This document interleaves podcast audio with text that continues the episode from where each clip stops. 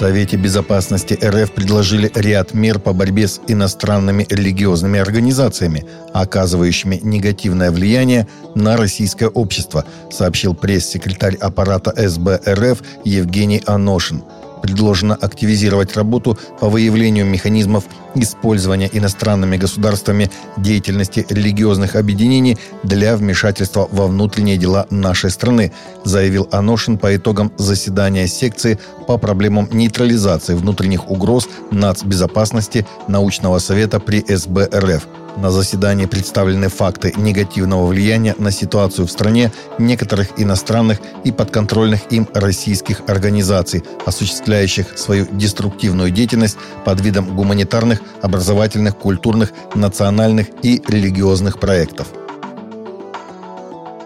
Только вера и церковь помогут России пройти через мировые кризисы, считает патриарх Московский и всея Руси Кирилл. Он подчеркнул, что учение Христа – единственное актуальное учение последних тысячелетий. Очень многие люди смотрят на это сверху вниз. Чему вы там нас учите? В церкви происходит самое главное. В церкви живет Христос. Мы соединяемся с Господом, с тем, что было в прошлом и будет в будущем. Мы выходим на новый уровень человеческого бытия, отметил патриарх. По его мнению, любые отношения в жизни следует строить с учетом опыта церкви. Да поможет нам Господь сознавать, что это не прошлое, а настоящее и будущее. Строить отношения и политику, строить отношения с дальними именно с учетом великого духовного наследия, которым мы обладаем, пожелал предстоятель. К 50-летию смерти мученика за веру Ивана Моисеева в Керчи открыли памятник – Керчи, Крым, прошло открытие памятника мученику за веру Ивану Моисееву, сообщает портал «Верность». На открытии праздника, которое проходило 10 июля, приехали члены церкви евангельских христиан-баптистов города Керчь.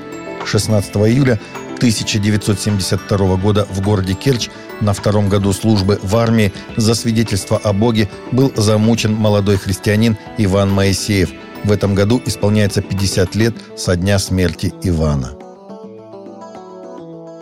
Евангельским верующим Дмитрию и Анастасии Дашкевичам грозит полтора года колонии за участие в митингах в Минске в 2020 году, сообщает «Свободное радио».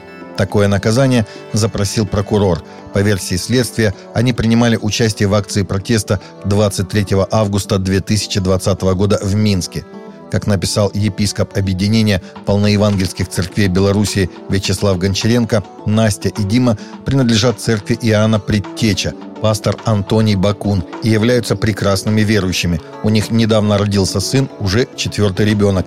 Помолимся искренне с верой за них и о разрешении Господом этого вопроса. Руководящий орган Пресвитерианской церкви США в пятницу признал, что законы, политика и практика правительства Израиля в отношении палестинского народа соответствуют международно-правовому определению апартеида.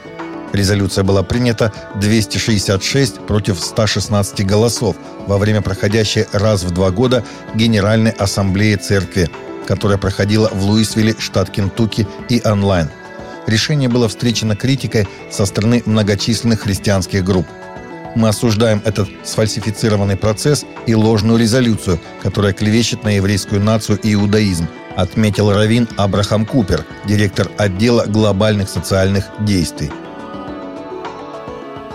Бывший член парламента от консерваторов Кеми Бадинок заявила в субботу, что она подает заявку на пост следующего лидера Тори – «Я выдвигаю себя на этих выборах в руководство, потому что хочу говорить правду», написала она в «Таймс». Госпожа Бодинок была министром по делам местного самоуправления, веры и общин, что включало в себя связь правительства с религиозными лидерами страны. Она взяла на себя эту роль в результате перестановок в правительстве в сентябре 2021 года. Госпожа Бодинок родилась в Уимблдоне и выросла в Нигерии – 42-летняя женщина называет себя культурной христианкой и соблюдает ряд религиозных традиций, на которые можно опираться.